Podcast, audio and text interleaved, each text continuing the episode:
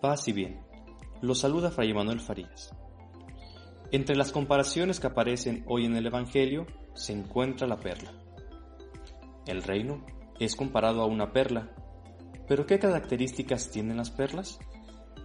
Son valiosas, brillantes, muy costosas y son pequeñas. Pero solo quien sabe reconocer el valor de lo pequeño puede darse cuenta de la importancia de esta perla. Estamos acostumbrados a pensar que el cristianismo se construye a base de grandes acciones y sacrificios pesados, como los que hicieron grandes figuras de la historia del cristianismo. Sin embargo, la lógica del reino de los cielos se basa en las pequeñas acciones cotidianas, que van desde una sonrisa, buenos tratos para la familia, hacer pequeños sacrificios con amor. Esas pequeñas perlas que para quien no conoce no tienen ningún valor